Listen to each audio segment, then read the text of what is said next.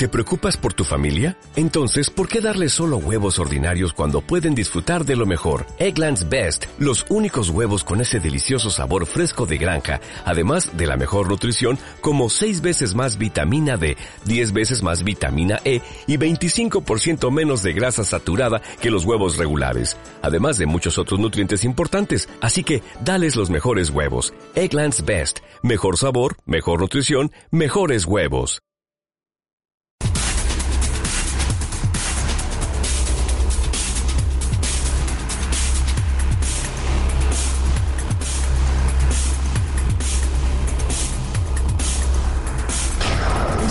Cuarto de Guerra con Alberto Osorio, un espacio de libre expresión y debate sin censura.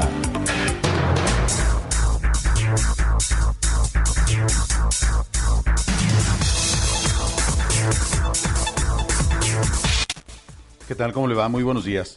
18 de septiembre del año 2019 y estamos, para fortuna nuestra, transmitiendo desde esta plataforma de antenanoticias.com.mx yo soy Alberto Osorio Méndez. Estamos ubicados en el cruce de Enrique Díaz de León y Niños Héroes, en el edificio que ocupa la finca de 1555 y en el piso número 5. Desde esta plataforma le transmitimos nosotros esta mañana. Nuestro teléfono aquí en la cabina es el 36 17 56 68. Si usted desea entrar en contacto con nosotros, mandarnos alguna sugerencia o alguna propuesta de programa, se lo vamos a agradecer mucho y le agradecemos también en específico a todas aquellas personas que nos han buscado para hacerse presente en cuarto de guerra porque tienen algo que decir o porque sencillamente traen una verdad que se les escapa del pecho, como dicen los, los abuelos.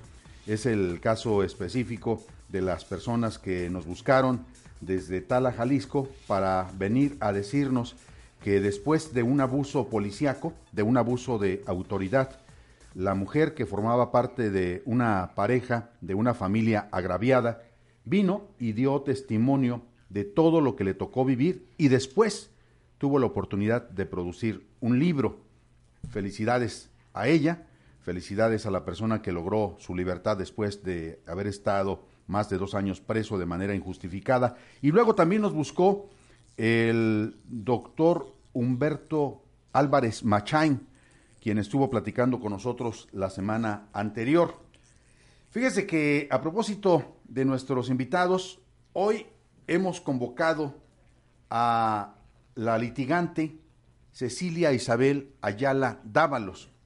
Ella recuerdo que un tiempo trabajó para el Instituto Jalisciense de Ciencias Forenses, conoció bastante bien lo que al interior de este organismo ocurre y hoy, en calidad de abogada litigante, le toca defender a algunos de los trabajadores que fueron despedidos en forma injustificada.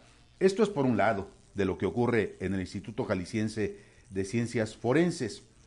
La semana pasada, aparece frente a los medios de comunicación el exdirector del Instituto Jalisciense de Ciencias Forenses, Luis Octavio Cotero Bernal, quien aseguró ante los reporteros que se avecina una nueva crisis tras el hallazgo de más de ciento veintitantas bolsas con restos humanos la semana pasada y la semana antepasada en la colonia La Primavera, en el municipio de Zapopan.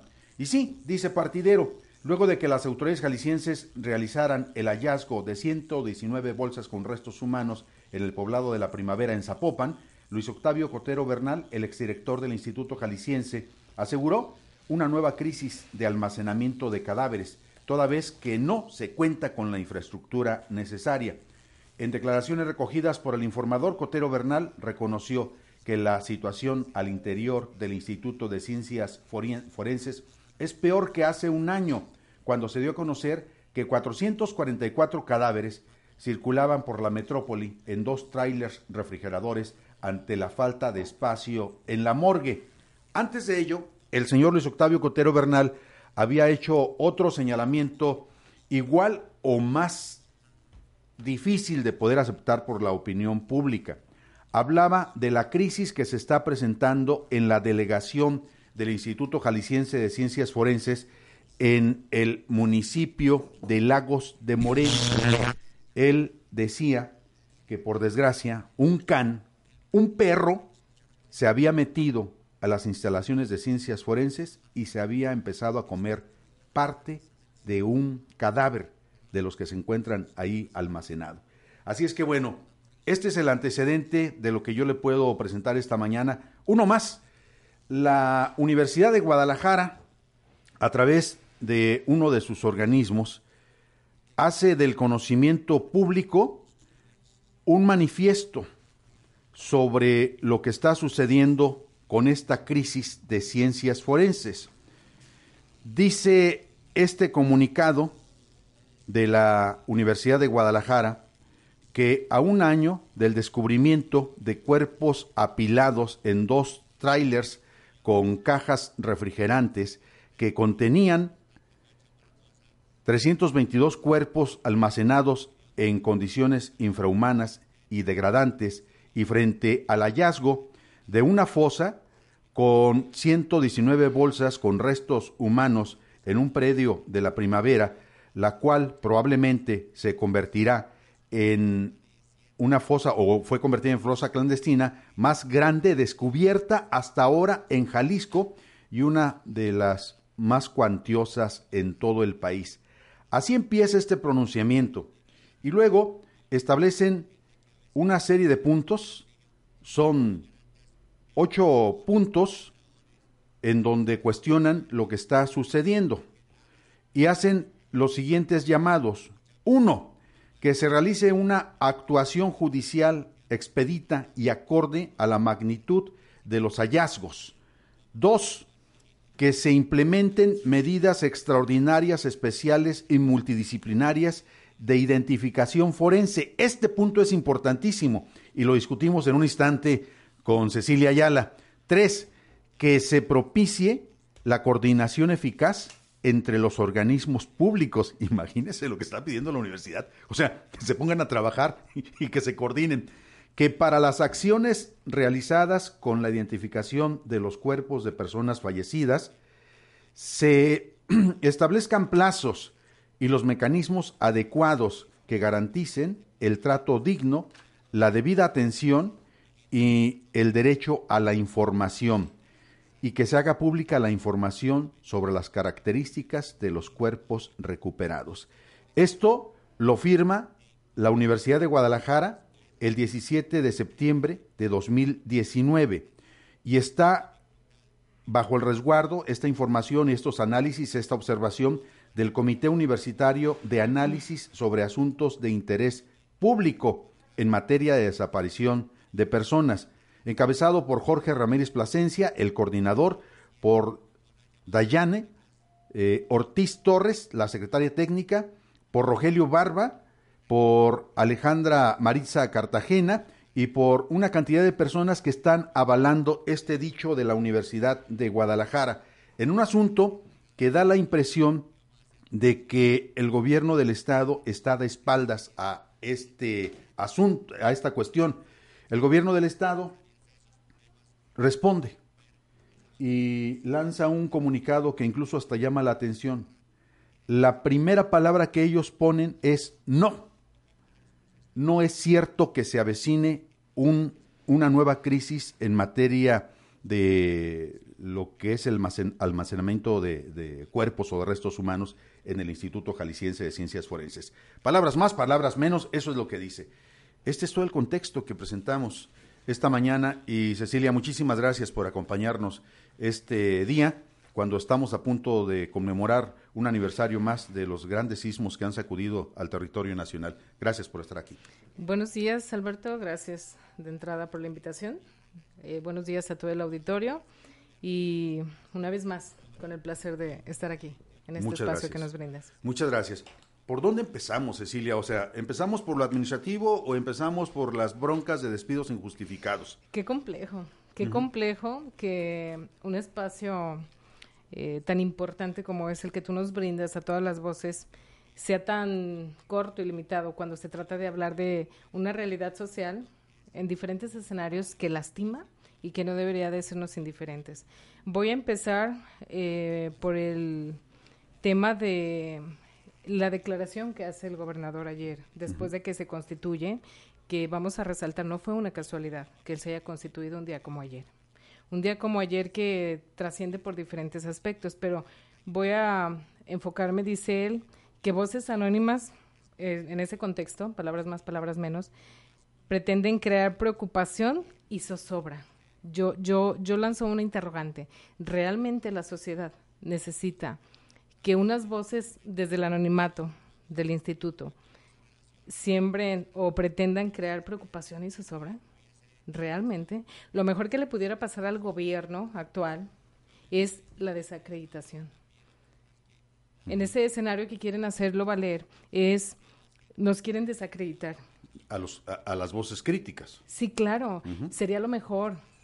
Cuando una realidad en la que tú y yo vivimos, en una sociedad a la que pertenecemos, dista, dista de, de la imagen a través de la simulación y la palabra hueca, vana del gobierno.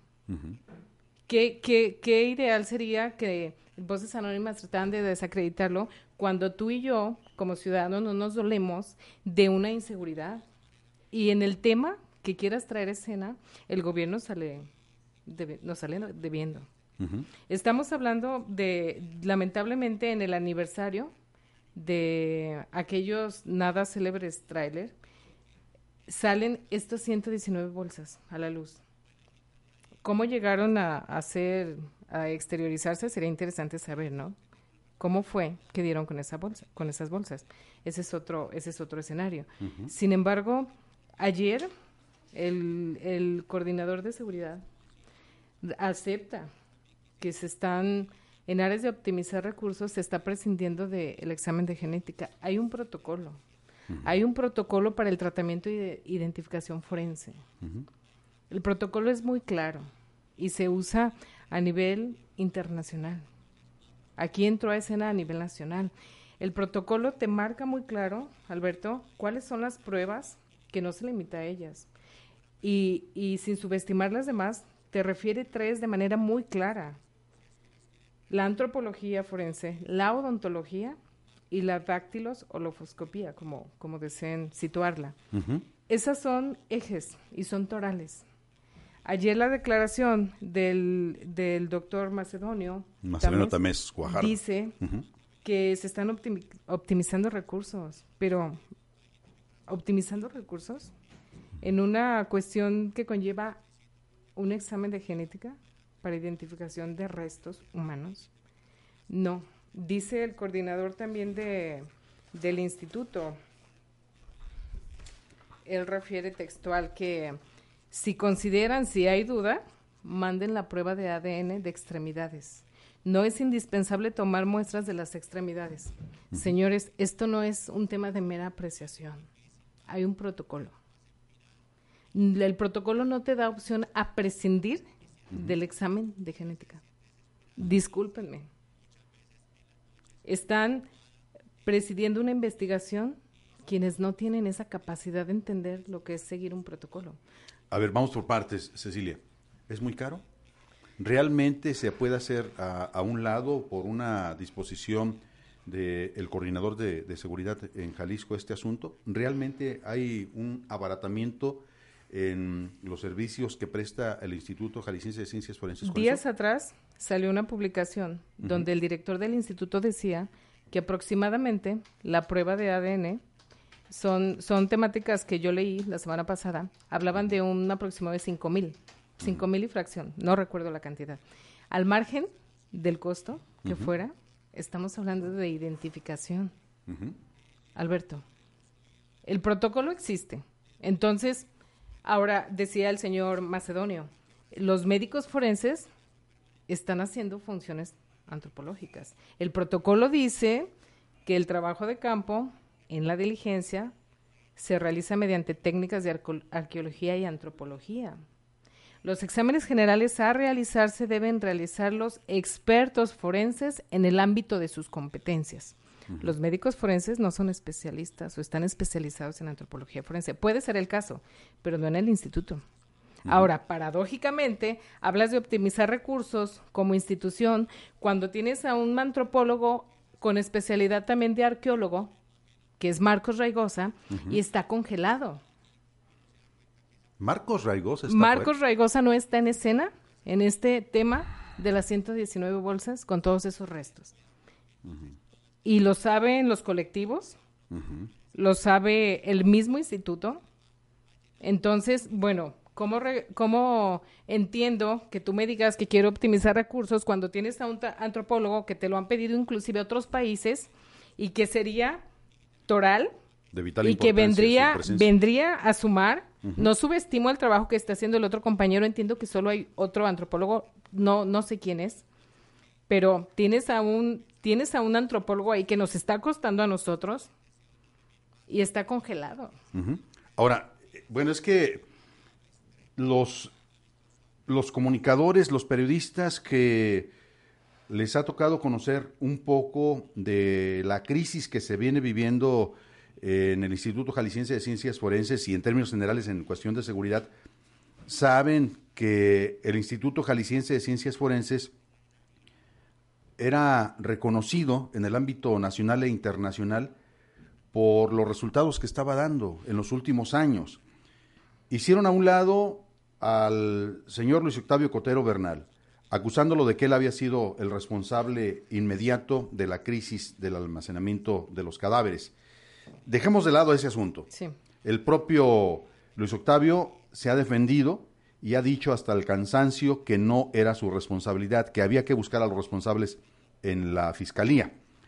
El otro asunto es que hacen a un lado a un director que estaba buscando la eficiencia, que estaba buscando el reconocimiento en el ámbito internacional en cuanto a la capacidad técnica y académica de sus trabajadores, de sus empleados. Pero ahora empiezan a hacer a un lado a las personas que durante mucho tiempo fueron claves para el desarrollo exitoso de la identificación de cadáveres. Esto como que da la impresión de que no saben qué hacer, o de que están totalmente superados, o que lo que quieren es tratar de hacer más chiquita la nota cuando la bronca se les está revirtiendo por todos lados, Cecilia. Yo creo que de entrada están preocupados en, simular y aparentar lo que no es. Este gobierno también le está apostando a la simulación. ¿Qué están haciendo? Vendiéndole a la sociedad una realidad que no existe. Hablabas de hace un año, hace un año fue el tema de los trailers. Hace un año el instituto tenía una certificación internacional, avalada por una dependencia internacional americana, que acaban de retirarle la acreditación este, este año que está transcurriendo, febrero-marzo, también fue nota. Hace un año los dictámenes del instituto tenían reconocimiento internacional. Hoy voy a concederles otra vez el derecho de que les queda credibilidad. ¿Pero quién? ¿Quién cree en ellos? ¿Por qué? Porque ya reconoció el gobierno que se prescinde de pruebas de ADN. Entonces, ¿a dónde vamos a llegar? ¿de qué sirven los protocolos? Sería, sería como, pues, ustedes, un, un ejemplo muy eh, realmente burdo, pues aquí están las piezas, pues vamos a optimizar tiempo y recursos y, como decimos, ¿no? A mera apreciación, no es así. O sea, todas las, todas las eh, extremidades llámese completa o en partes, tienen que ser sujetas a procesos de ADN. Fíjese, eh, yo recuerdo la entrevista que concede a Proceso Jalisco el hoy gobernador, el señor Enrique Alfaro Ramírez, cuando estaba pretendiendo llegar a la alcaldía de Guadalajara y que lo logró de manera exitosa. Cuando usaba las tribunas de algunos medios libres, como en el caso de Proceso Jalisco, para lanzar su plataforma y para convencer a una parte de la sociedad que se muestra sumamente crítica. Eh, recuerdo que su servidor cuestionaba a Alfaro sobre su postura en torno al asunto de los desaparecidos. Y él decía, ese es un tema sumamente delicado en el que habría que aplicarse. En ese momento estaba, insisto, como candidato era aspirante a la alcaldía de la principal ciudad del estado de Jalisco y la segunda más grande en la República Mexicana. Le fue bien, le ha ido muy bien al señor Enrique Alfaro. Y esto lo digo con plena conciencia, eh, con la mente muy tranquila de lo que tiene que hacer eh, un comunicador desde su trinchera, desde su trabajo. Algo ha sucedido que no pinta para bien en la forma de reflexionar de Enrique Alfaro. Han pretendido hacer muy chiquito el tema de los desaparecidos y el tema de los homicidios que se reportan en el estado de, Jalisco. Y lo digo por lo siguiente.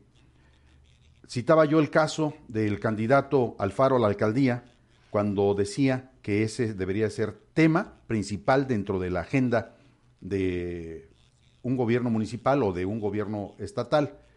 Cambian las cosas, hoy está en otro escenario y veamos 2019, justo cuando se cumple un año de los dos que después supimos que eran tres trailers o tráileres que viajaban por distintos puntos del área metropolitana con una buena cantidad de cadáveres. Decía Luis Octavio Cotero Bernal, eran 444 y nos sobró un brazo. Dices, bueno, ¿de qué estamos hablando? Estamos hablando de una manera mucho, muy grave de lo que es el entendimiento y el razonamiento de cómo deberíamos de estar abordando este tema. Pero a lo que voy, eh, se, se da este aniversario de este terrible y macabro hallazgo justo cuando inician los grandes festejos de la independencia de México.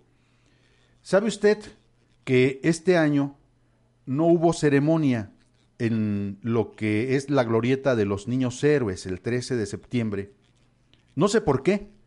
Lo que sí entiendo es que la glorieta está tomada por los distintos colectivos y las familias que están exigiendo la presentación de un ser querido desaparecido, que hoy le denominan la glorieta de los desaparecidos. Primer punto. Otro más. Aris ante el problema que ha ocasionado la construcción de la línea 3 del tren ligero, optó por hacer el desfile de la independencia sobre la avenida Chapultepec, con resultados medios tibios, medio raros, pero se hacía en forma, diríamos nosotros, razonablemente aceptable.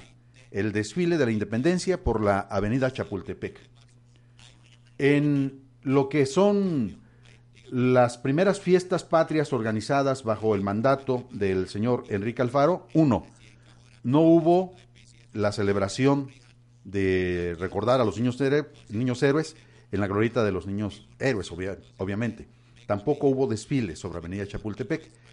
El desfile lo mandaron por el rumbo de la calzada del federalismo, totalmente deslucido, yo creo que cualquier desfile en cualquier rancho hubiera sido mucho más exitoso que este que se vio en Guadalajara. Pero ese no es el dato.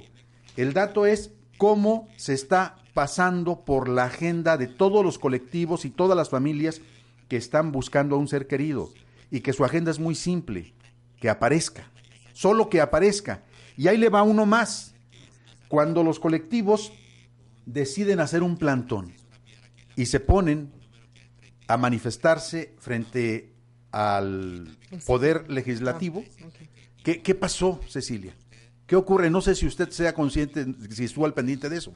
De la manifestación en el, en el, de los, en el centro no. no. Yo, me remití a la de ayer. Ah, bueno.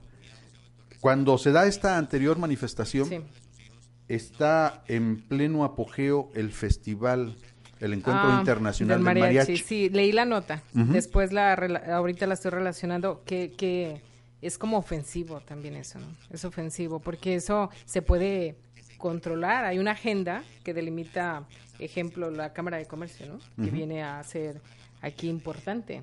Es, es paradójico que, por un lado, el escenario que no debería de sernos indiferente como sociedad, ¿no? Al margen de que en este momento yo no soy víctima, así como lo encuadra la ley, no estoy exenta.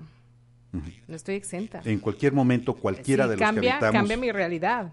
Y para mí va a ser todavía más desgastante ir a identificar a un familiar al Instituto Jalisciense de Ciencias Forenses. Porque por obvias razones soy un vecino incómodo, soy un civil incómodo. Pero es que imagínate el instante ese, déjame tutearte, Cecilia.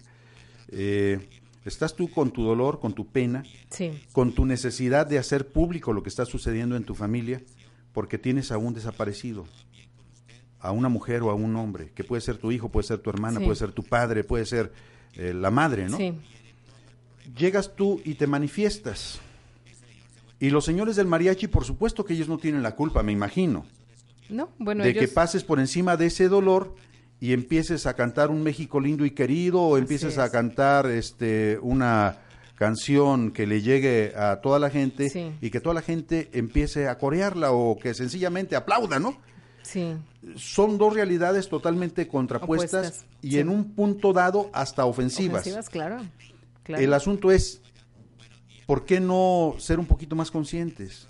Sí, y de verdad, y de verdad tener esa conciencia, ejemplo, ¿cómo tomarían, qué interesante sería la, la, el sentir de todos los colectivos cuando escuchan declarar al gobierno que se están optimizando recursos? Pero estamos hablando de que yo tengo años buscando a un familiar.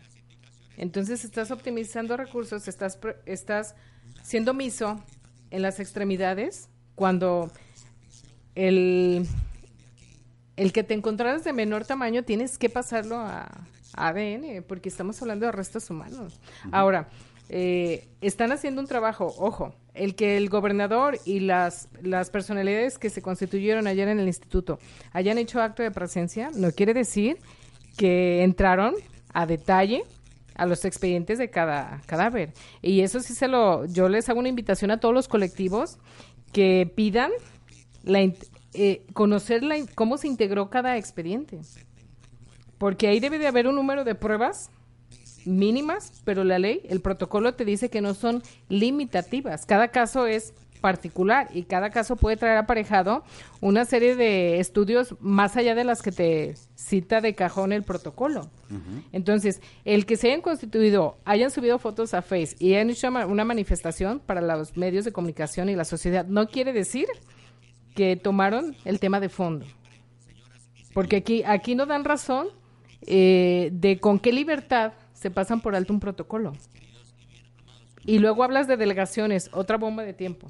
Está en la mira Lagos por el tema del, del perro, pero también en redes está una voz muy fuerte que hacen señalamientos de corrupción a quien acaba de entrar a delegación. Ya no es el delegado que estaba cuando pasó el tema de, del perro que mutiló el cuerpo. Ahorita está otro delegado que las redes te dejan entrever que cobra, que cobra por los servicios del instituto Ahí mismo en la ahí en Lagos de Moreno. Entonces sería interesante también que los medios de comunicación voltearan a todas las delegaciones.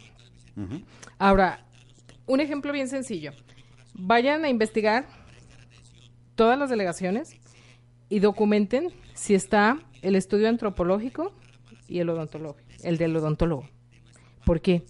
Porque son recursos humanos muy limitados. Entonces, yo le concedo el derecho de la duda a toda delegación, a través de su director, que documente, y esto también para colectivos, y comprueben que todas las delegaciones tienen al día todos sus expedientes. No es posible humanamente, porque no hay recurso humano. Y tienes el recurso humano, pero ya por cuestiones personales lo tienes congelado. Entonces, eh, de verdad, delegaciones, delegaciones es una bomba de tiempo, yo lo dije hace un año y lo he venido diciendo. El tema del, del perro no es subestimarlo, pero es lo menos cuando te adentras al tema de delegaciones, Alberto. Bueno, eh, vamos tratando de ubicar esta, esta situación. Me acuerdo que la primera delegación que advirtió sobre la gran crisis que se venía en Jalisco sobre lo que es el almacenamiento de cadáveres se registró en Ocotlán, cuando los vecinos decían que había algunos espacios en la delegación de Ocotlán de ciencias forenses que mantenían los cuerpos con hielo. Vete a comprar una barra de hielo, por favor. Se nos está desbaratando uno de los cadáveres. Mételo en una tina o en donde quepa y ahí le, picas hielo y, le pones o traes eh, bolsas ya de cubitos, ¿no? Eh, recuerdo precisamente lo que ocurría allí en Ocotlán, siendo yo director de Radio Universidad en, en ese lugar, era tremenda la queja de los vecinos y los trabajadores fueron los primeros que nos dieron la pista. Nos dijeron, no podemos hablar, claro. pero pregúntenle a los vecinos. Claro. Este es algo que representa como el antecedente sobre la gran crisis que estamos viviendo en este momento. Ahora, eh, cuarto de guerra quizás sea una voz muy pequeña en el estado de Jalisco, o de repente sea una voz que no existe, porque no quieren que exista. Pero el asunto es que podríamos olvidar en un instante cuarto de guerra y entonces irnos a Bruselas para tratar de entender cuál es la dimensión de la nota principal que se está presentando en el estado de Jalisco. No es el grito de Andrés Manuel López Obrador en México, no es el grito de independencia del señor eh, Alfaro en el estado de Jalisco y en Guadalajara. Es el asunto de las bolsas que se encontraron en la primavera con restos humanos. Ahí le va esta información que procede justamente de una de las televisoras de Bruselas. Las autoridades en México han hallado 119 bolsas con restos humanos en una fosa clandestina ubicada en una finca del municipio de Zapopan, en el estado de Jalisco. Una denuncia ciudadana ha permitido ubicar este lugar el pasado 3 de septiembre. Fue necesario el uso de maquinaria pesada para eh, poder eh, sacar la totalidad de las bolsas. En la última jornada de excavación fueron sacadas 44. De manera extraoficial se ha conocido que el Instituto de Ciencias Forenses habrían contabilizado ya al menos siete cadáveres completos y 13 incompletos, de acuerdo con la Secretaría de Derechos Humanos. Desde el 2016 se han eh, registrado 3.024 fosas clandestinas en todo el país. Bueno, ahí tiene usted, eh, están dando referencia en el ámbito internacional de una crisis humanitaria. Sí, pero el gobierno del estado no lo aprecia así. Realmente, realmente, ¿dónde nos perdimos, Alberto? ¿Dónde nos perdimos como sociedad? Yo siempre he dicho que eh, los puestos altos eh, se pierden, ahí se pierden nuestros gobernantes, ¿no? Es, es eh, a temática internacional, bueno, también tiene una apreciación errónea seguramente. Hablabas tú ahorita de delegaciones y de recursos materiales, en este caso que exponías el hielo. Yo te voy a decir algo. Hablando de carencias de recursos materiales y cómo viene a mermar la funcionalidad, la operatividad y a causar perjuicios a quien nada tiene eh, que resolver en ese en esa temática. En este caso de Lagos, del perro que entró a la a la al área de donde se resguardan los cuerpos. Dentro del procedimiento administrativo se puede documentar que al menos seis meses tenía el sistema de puertas sin funcionar. Eso no lo dijeron en el instituto, en su comunicado. Ellos le hacen creer a la sociedad que se inició un procedimiento carente de toda formalidad, dicho sea de paso, pero en el que el vigilante hasta el día de hoy no ha comparecido a declarar. Tenían seis meses reportadas las puertas y en ese entonces el aire acondicionado que no funcionaba. Entonces, como si tú como instituto, como director administrativo, que, que es el encargado de los recursos económicos, humanos y materiales, no tuviste la capacidad para reparar el sistema, dice alguien en su declaración, fueron los de informática a querer reparar el sistema, no pudieron. Los de informática. Sí, así dice la declaración. Entonces, ¿cómo suspendes a un médico forense cuando no ha declarado el vigilante? Y el sistema de puertas se reportó desde seis meses y los directores y los jefes lo sabían. Porque el delegado así, así rinde su informe y les dice, les recuerdo que desde hace seis meses yo reporté que el sistema de puertas no servía. Eso no le dicen a la sociedad. Pero es el mismo efecto, el mismo shock Exacto. que cuando corren a Cotero Bernal. Exacto. Porque lo primero que dice Cotero es, yo notifiqué. Y la autorización para proceder al almacenamiento de cadáveres en trailers fue de la fiscalía, ¿no? Y, una lógica humana te dice que si tuviste problemas en cuestiones de seguridad, llama al vigilante a declarar, ¿no? Ya no te hablo de una lógica jurídica. El vigilante hasta el día de hoy no ha declarado y tiene casi un mes suspendido el médico forense. Y el delegado ya no está en la delegación. Desconozco los detalles en el escenario del delegado, Pero ahí tenemos eh, cómo simula. Yo, yo inclusive yo estuve buscando al, al director del instituto para concederle el derecho de la duda de si él conocía realmente cómo se inició, con todas las deficiencias y las arbitrariedades que se inició este procedimiento. Pero bueno, es, eh, fue, no, no fue posible, ¿no? No fue po- No- no posible hablar con él. platicar. Realmente, realmente yo no obtuve una respuesta. Mm, Desconozco las causas por las cuales no pude coincidir con él, ¿no? Pero yo lo busqué para conceder el derecho, porque muchos de los jefes, muchos de los jefes se pierden e ignoran lo que pasa hasta abajo. Ahí tenemos pues a, a- yo voy a decir que el gobernador ignora la realidad del instituto y que el señor Macedonio también ignora y se la pasan escuchando a gente que los desinforma. Porque si quieres ir al fondo, te vas a analizar carpeta por carpeta, pero no pongas a quien es juez y parte. Dale la facultad, ¿por qué no le abren las puertas a los colectivos para que conozcan la integración de cada expediente?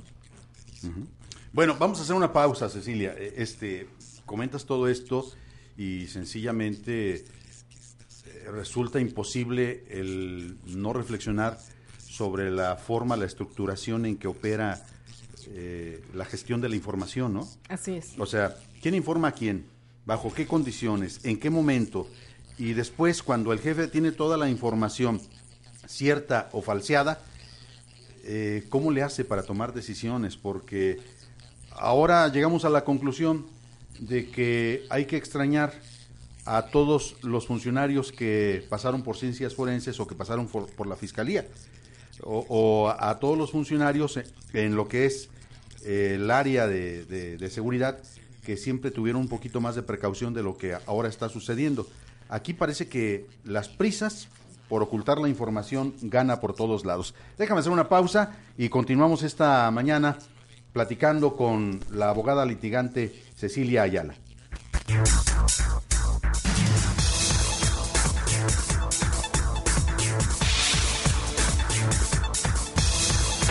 Se desconecte. En un momento regresamos a Cuarto de Guerra. Desde Jalisco, México, para el auditorio del mundo. Antena Noticias. Antena Noticias. Nuestras coordenadas. Antenanoticias.com.mx. Estamos de 9 a 10 de la mañana de lunes a viernes. Cuarto de Guerra con Alberto Osorio.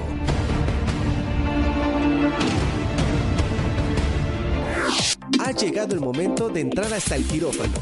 Hablemos de salud. Información oportuna. Entrevistas con expertos y los mejores temas en materia de salud están aquí. Escúchanos todos los miércoles en punto de las 20 horas y hablemos de salud. Con el doctor Jonathan Zamora en Antena Noticias. Victoria Falcón te espera cada miércoles en punto de las 4 de la tarde en Culturarte por Antena Noticias, con todo sobre cultura y arte. Las opiniones y comentarios aquí presentados son responsabilidad exclusiva de quien las expone. Cuarto de Guerra. Continuamos.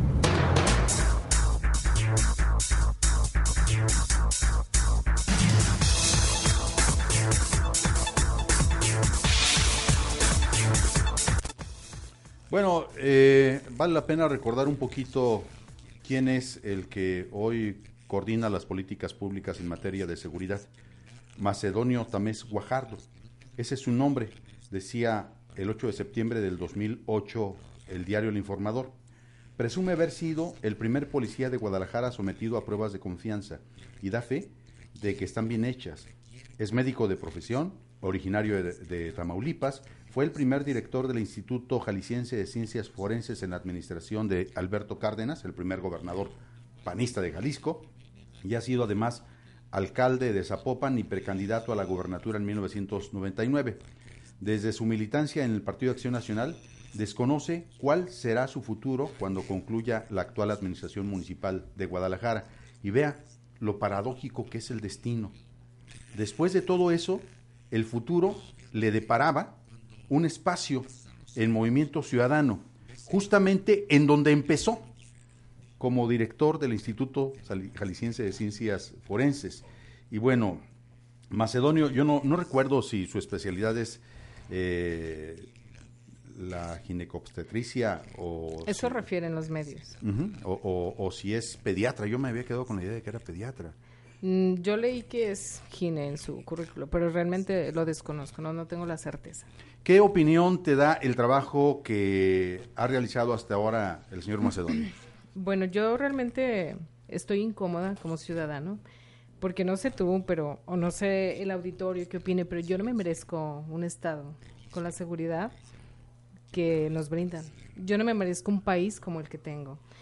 La obligación de las autoridades es proteger el derecho de la vida, pero se les ha olvidado que actuar con la debida diligencia, el Estado tiene la obligación de respetar los derechos humanos y desde luego que su proceder sea acorde a los lineamientos de la materia de la que estamos hablando.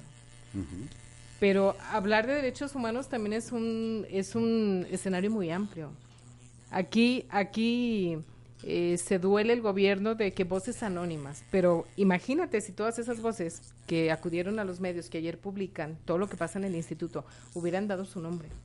¿Dónde están al día de hoy y ante un escenario eh, que no se les que no se limita a servicio médico forense, dónde están los derechos de los trabajadores? ¿Dónde están los derechos de las víctimas? ¿Dónde están los derechos de nosotros como ciudadanos? Porque la Constitución no distingue. Entonces, el particular no debe distinguir. Ahora, eh, ¿qué pasa en este momento con quienes están como directivos? Platicabas tú de algo muy delicado, muy grave, ¿no? De cómo se selecciona el perfil de las personas que sí pueden dar la cara ante quienes llegan a solicitar algún Pues, tipo de servicio. pues mira, esa, esa pregunta, esa pregunta me la, o esa temática me la han traído a escena con insistencia. Yo desconozco a precisión cuál es el, cuál es el proceso de selección para las contrataciones. Lo que sí sé, lo que sí sé, porque también lo, lo trajeron a escena otros medios de comunicación, es que, ejemplo, ejemplo muy concreto, concreto ya que estamos en servicio médico forense. El, quien preside actualmente la dirección expresa de manera muy clara y abierta a todos sus subordinados, esto de los médicos eh, forenses, pues que no quiere gente fea, que no quiere gente fea en contacto con la ciudadanía. Fea, bueno, esto es eh, tristemente es un es despectivo, es discriminatorio, pero esa es la realidad. Hay compañeros que tienen inclusive algún tipo de, de ¿cómo se dice? discapacidad física y pues cuidado. Gente de edad, de esa gente de antaño que a la que le debemos tanto por su experiencia y su aportación, es gente no grata para ella. Entonces imagínate, hay que pasar por el visto bueno de si estás moreno, si estás gordo, si estás viejo, si estás feo. Si estás pelón. Entonces imagínate qué delicado, ¿no? Todavía tienes unas condiciones laborales no, no favorecedoras para ti como perito y luego a eso súmale estos tratos despectivos, desclasificativos de parte de un superior, como es el director de- el director del servicio médico forense. Luego súmale todas las carencias, porque ya se filtró también ayer a la prensa que no tiene ni papel ni jabón en los baños. Hablamos, ¿quieres que en este contexto hablemos de cuestiones de higiene y seguridad? Están, está realmente, no tienen lo menos, no tienen lo más, Alberto. Pero, pero ese es un, eso es un, una queja, una queja muy fuerte, ¿eh? Las conductas despectivas de la directora de servicio médico forense. ¿Quién es ella? Ella, ella es un médico, ella estaba antes ah, también subordinada cuando Eduardo Mota Fonseca estaba aquí y eh, se queda al frente en esta administración de, de la dirección de CEMEFO y pues es un médico, un médico, desconozco qué especialidad tenga eso si no lo sé, ¿no? Pero realmente que lamentable que no les quede claro que un elemento humano no, no rinde así. Y luego les das 14, 15 bolsas a cada médico, porque pueden hablar de un número, de un número de médicos, pero no todos dictaminan, hacen necropsias, porque bueno, algunos acaban de entrar. Ahora, otra cosa, no todos tienen esa especialidad o ese perfil que se requiere para ser eh, un médico en servicio médico forense. Fíjese, Ese es otro tema. Pero paradójicamente, el tema de los médicos forenses siempre le ha incomodado al poder establecido en México. Eh, tenemos fácilmente cerca de 30 años en donde los forenses pone de cabeza a quienes ostentan el poder. Había que recordar a don Mario Rivas Sousa con su pronunciamiento a propósito del asesinato del cardenal Juan Jesús Posada Ocampo, un hecho ocurrido en 1993, eh, donde se le cuestionaba a don Mario que a su juicio este, qué había ocurrido con, con la muerte del, cardenal, que se había sido directo el ataque contra él. Y el señor incluso medio se molesta y suelta aquella famosa frase de no, no fueron directos, fueron directísimos. Fueron más de 14 impactos y yo lo recuerdo en las entrevistas que nos concedía. Yo tuve la oportunidad de tocar, de meter el dedo donde estaban los impactos. A mí me tocó atenderlo en primer momento. A mí me tocó desvestirlo. Después que lanza su primer pronunciamiento y que corre como reguero de pólvora, don Mario, por orden presidencial, fue separado totalmente del cargo para ocultar la verdad. Así están las cosas en la República Mexicana. Se lo digo esto porque al señor Mota, doctor, que estés viendo donde quiera que te encuentres. Así es. Este se le veía como el Benjamín de don Mario. Se le veía como la persona que de manera natural iba a sustituir, a sustituir a don Mario. Un cargo que está, un despacho que está bastante grande. El despacho que dejó libre don Mario Rivas Sousa no ha podido ser llenado por nadie más, ni en experiencia profesional, ni en honorabilidad. Y el asunto es que Mota hacía su trabajo muy concentrado en lo que era su labor como médico forense.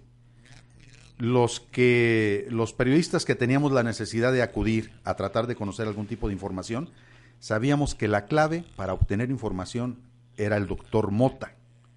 Y bueno, hoy desgraciadamente está enfrentando esta situación.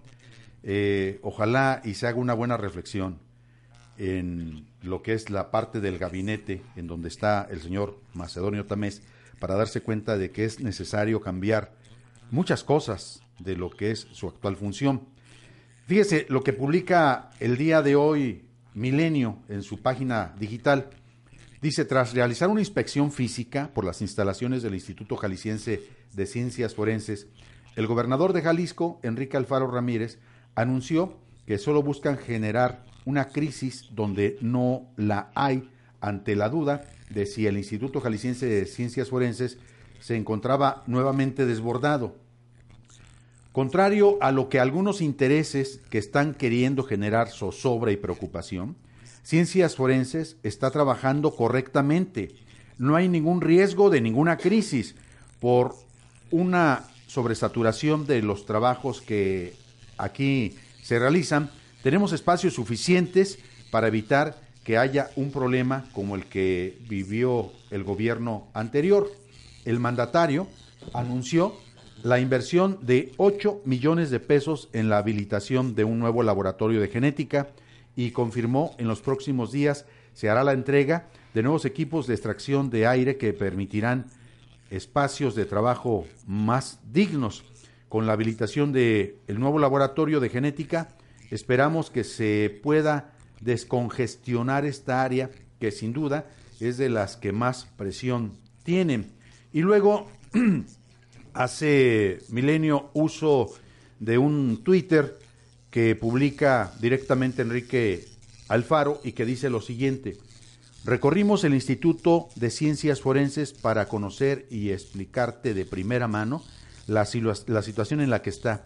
No hay crisis ni hay riesgo de tener una. El trabajo ha sido intenso para regular la situación en la que estaba y también para mejorar. Te platicamos los detalles y ahí aparece eh, la imagen de un video en donde me imagino da más detalles, más, más este, información al respecto. Alfaro, dice Milenio, señaló que no hay motivos para considerar en- para, sí, para considerar en crisis al Instituto Jalisciense de Ciencias Forenses, pues son 87 los espacios disponibles para la disposición de los cuerpos y aún así se concentrará en una agenda de trabajo para los próximos meses. ¿Qué te parece? Digo, fabuloso que vengan recursos, ¿no? Pero eso no subsana todas las omisiones en la identificación de los cadáveres y de los restos. Hay que, hay que separar los escenarios. Están suprimiendo un dictamen fundamental de identificación. Y lo dice el protocolo, no lo digo yo. Eh, lo que es la prueba Ese es, del, sí, del ADN. ese es, otra, ese es otro escenario. Es que, bueno, yo no soy experto en ciencias forenses, pero sí yo, entiendo... yo conozco el escenario jurídico, no soy experto en ciencias forenses, pero conozco perfectamente lo que es el marco normativo.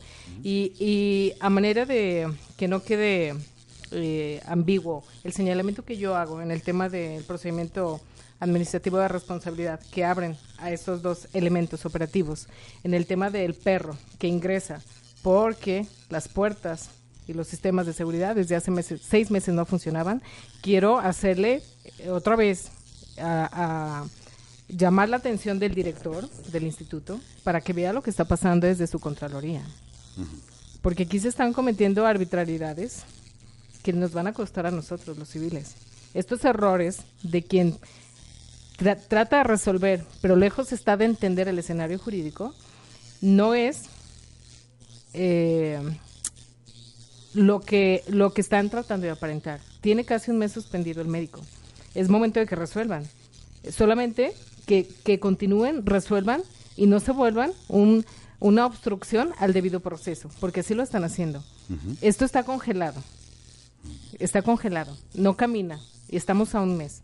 Y los derechos del trabajador están suspendidos de manera arbitraria. Entonces, a los directores y a la gente de voz y mando del instituto, entérense de lo que está pasando. Al propio gobernador. ¿no? Bueno, vuelvo al punto. No es lo mismo irnos a pasear que entrar de fondo. Llegar una tarde en donde Sí, claro, antemano llega tu claro. avanzada, Claro. llega este tu Que equipo te de seguridad, preparan, tus que escoltas, te preparan el escenario para que ello no vas. huela mal. ¿Por qué no caen de sorpresa? ¿Por qué no le permiten el acceso a las, a las víctimas? Digo, Para finalizar esta mañana, Cecilia, nos faltan muchos puntos por Ya discutir. sé. Pero cuando menos para tratar de ubicar. Eh, tú tienes mucho contacto con los colectivos. sí. ¿Qué están pensando los colectivos a propósito de esta situación? ¿Creen o no creen que es una crisis? Pues los colectivos, los colectivos están ya, les tomó tiempo, les tomó tiempo. Sin embargo, voy a ser muy clara, es entendible y justificable porque ellos lo viven desde otra realidad. No es lo mismo, ejemplo, tú como periodista, yo como jurídico, como visión jurídica, abogado que soy, ellos desde su dolor son escenarios diferentes, Sí, pero afortunadamente trascendió, ya valió la pena la, la información que publican los medios de ayer, porque eso trae aparejado que los colectivos ya estén demostrando una determinación mayor y no porque no lo habían hecho, pero ya entraron en un escenario con más claridad de que el que salgan a expresarle un discurso de política, de mera política, no les trae garantizado lo que está pasando en la identificación de, de restos humanos. Entonces, claro, adelante, todo eso suma. Y también le, le felicito y reconozco a los compañeros del instituto que de forma anónima alzaron la voz. Qué bueno, qué bueno. Al final del día, esa es la diferencia entre lo que vivíamos, lo que vivimos y lo que vamos a vivir. Eh, yo recuerdo el paso por algunas empresas, que lo primero que ubicas en las empresas es un papelito o un papelote o un gran banner en donde está el teléfono celular, el número del teléfono celular del jefe. Y dice, cualquier anomalía o cualquier circunstancia irregular, comunícate conmigo. favor de... Sí. Soy el dueño del changarro, Sí. ¿no? Sí. y ocurre. Sí. Y sí da resultado, ¿no? Yo no sé si en este caso alguien podría entrar en contacto directamente con el gobernador para platicar Uf, de todo eso. Pues yo, yo en su momento, el año pasado, yo estuve yendo a pedirle una cita al, al coordinador de seguridad, de gabinete de seguridad. Yo en lo personal marqué al celular del director del Instituto Jalisciense de Ciencias Forenses y bueno, realmente, realmente yo no he tenido esa, esa fortuna. No he optado por el gobernador porque, bueno, si a fiscalía fui a pedir una cita para hablar con el señor Macedonio y hasta el día de hoy no me respondían. Porque pues soy un civil, ¿no? Soy un civil como muchos. Entonces, cuando vas a hacer señalamientos con esa claridad, te vuelves no grato. A mí, acompañando a, a Fundec, nos negaron la entrada al instituto. Y textual, el compañero de la caseta le dijo a Lupita Aguilar, es que ustedes no pueden entrar porque vienen con ella. O sea, eres tú. Sí, soy no yo. grata. Soy no grata. Entonces, a todas las personas que iban de la asociación de Fundec, solamente dejaron entrar a Lupita porque la, la reunión a la que íbamos, yo como su asesor jurídico, ya tenía que empezar y no podía empezar sin ella. Pero a todos los demás nos dejaron afuera. Bueno, ocurre exactamente al revés que sucede cuando alguien está detenido, ¿no? Pues sí. Eh, la persona detenida lo primero que dice es, yo no quiero hablar si no está presente el mi abogado. Así es. Acá es al revés. Usted sí puede hablar si no está su abogado. Así es. Entonces, imagínate qué limitada es la, la conducta, la actitud y la, la mente de quienes están al frente, ¿no? Muy restringida. Bueno, Cecilia, muchísimas gracias. Te volvemos a buscar Sí, claro. para seguirle dando estoy, al tema. Este, Ojalá y de veras pudiera analizarse de fondo lo que está ocurriendo en todas las áreas del Instituto de Ciencias Así es, no porque solo CEMEFO. hay, hay, una, hay una cosa que a mí me queda muy claro. Si están diciendo que no es prioridad el examen del ADN, es como estar matando una prueba reina. Exacto. Exacto, porque después ya no va a tener las condiciones. Ahora, cuando tú obtienes la, mues- la muestra de manera oportuna, tienes que seguir también un protocolo para la conservación. Entonces, ahorita es tiempo que sigue pasando, sigue pasando, y al final del día no vamos a lo complejo cuando en lo sencillo no tenemos muestra, ¿no? Porque esa fue la indicación. Bueno, ahí está. Eh, Le prometo que la próxima semana o en dos semanas buscamos al doctor Macedonio Tamés Guajardo para ver si decide asistir aquí a Cuarto de Guerra a exponer lo que a su juicio está ocurriendo en esa área y en otras que tienen que ver con la seguridad en el estado de Jalisco. Cecilia Ayala, muchísimas gracias por Gracias, acompañarnos. Alberto, por la invitación. Gracias. Buen día a todos. Buen día.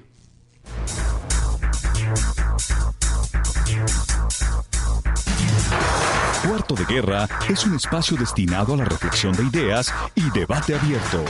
Agradecemos su atención y lo esperamos en nuestra próxima edición.